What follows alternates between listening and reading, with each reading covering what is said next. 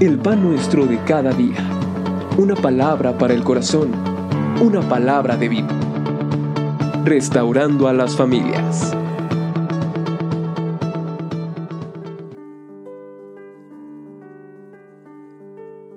Entonces Dios hizo caer sueño profundo sobre Adán. Y mientras éste dormía, tomó una de sus costillas y cerró la carne en su lugar. Y de la costilla que Jehová Dios tomó del hombre, hizo una mujer y la trajo al hombre.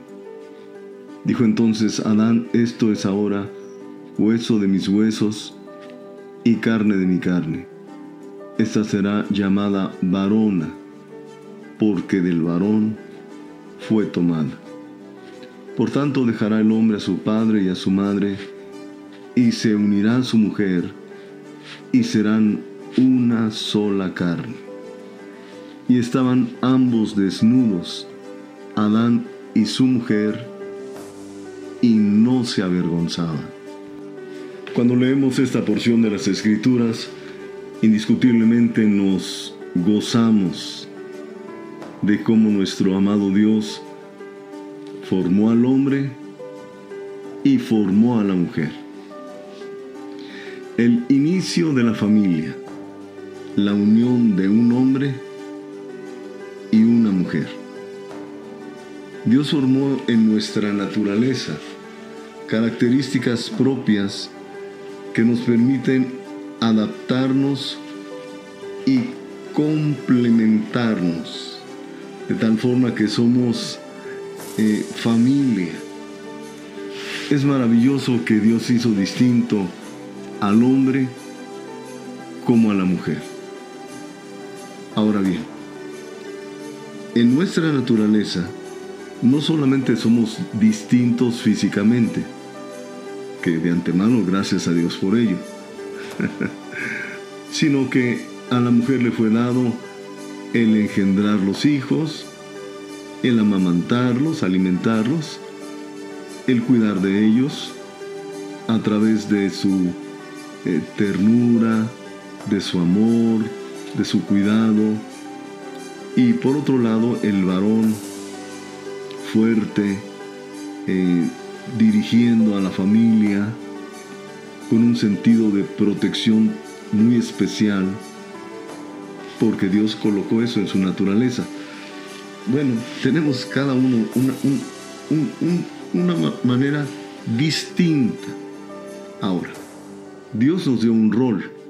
Por ejemplo, el rol del padre en primer lugar es el de ser proveedor. Yo sé que para algunos esto sonará como heterosexual, patriar, heteropatriarcal, como nos dicen, o machista, o como usted quiera. Pero yo quiero decirle algo el varón es el principal responsable de la provisión de su hogar, de su familia. No es la mujer.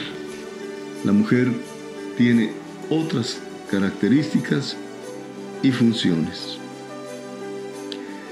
El varón en el hogar, en la familia, ayuda en la formación de la identidad tanto del varón como de la niña. Es protector por naturaleza. Eh, eh, todo peligro, toda situación que es, se vea amenazada la familia, es el varón el que debe ejercer la protección no la mujer. La mujer no podemos defendernos. Sí, sí, desde luego que pueden defender. Pero nota, por favor, que la principal responsabilidad la tenemos los varones al cuidar de nuestra familia. Porque Dios nos puso esa característica protector. Ahora, somos responsables de nuestra vida y de la vida de los que nos rodean. Ahora, La madre tiene un rol. La madre tiene un rol. Es una fiel administradora de su familia. Enseñan y aconsejan con sabiduría. Ella es la ayuda idónea. Y por qué no decirlo, la mujer es el eje principal de la familia. Lo mencioné en la anterior ocasión. uno de nosotros puede no estar un mes fuera, de casa, enfermo o de viaje o como sea, pero la familia continúa, todo sigue bien. Pero cuando una mamá falta tres días, no 30, tres días, hay problemas serios en casa. Dios nos hizo distintos. Qué maravilloso es que Dios nos ha dado una familia.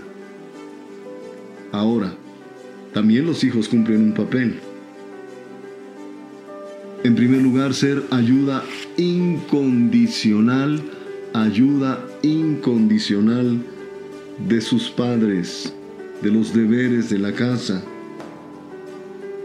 Caminan con sus padres y los ayudan y los sostienen en su vejez. Los hijos reciben nuestro legado, nuestra enseñanza y la continúan. Son honra de sus padres. Es una bendición ser hijo y sobre todo ser un hijo que ha sido enseñado, que ha, que ha aprendido su identidad con sus padres. La mujer ayuda a formar la identidad de la hija, desde luego, e igualmente del varón.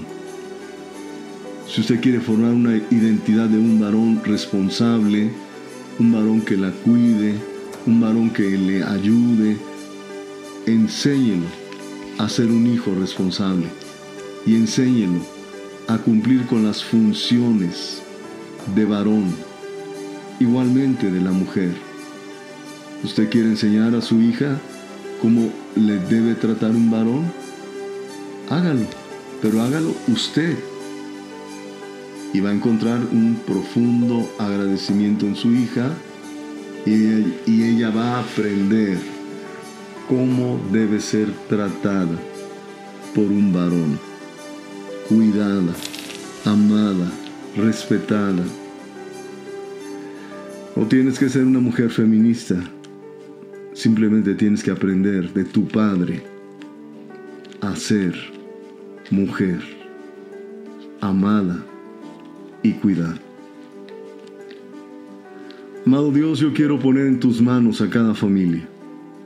Yo te ruego, Señor, por cada uno de mis hermanos que están eh, recibiendo este mensaje y por aquellos que puedan escucharlo. Gracias te doy, Señor, por la familia que tú nos has dado en Cristo nuestro Salvador.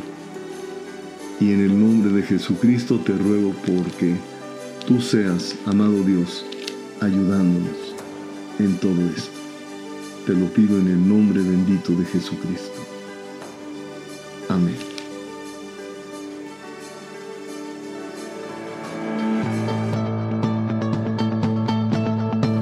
El pan nuestro de cada día. Una palabra para el corazón. Una palabra de vida. Restaurando a las familias.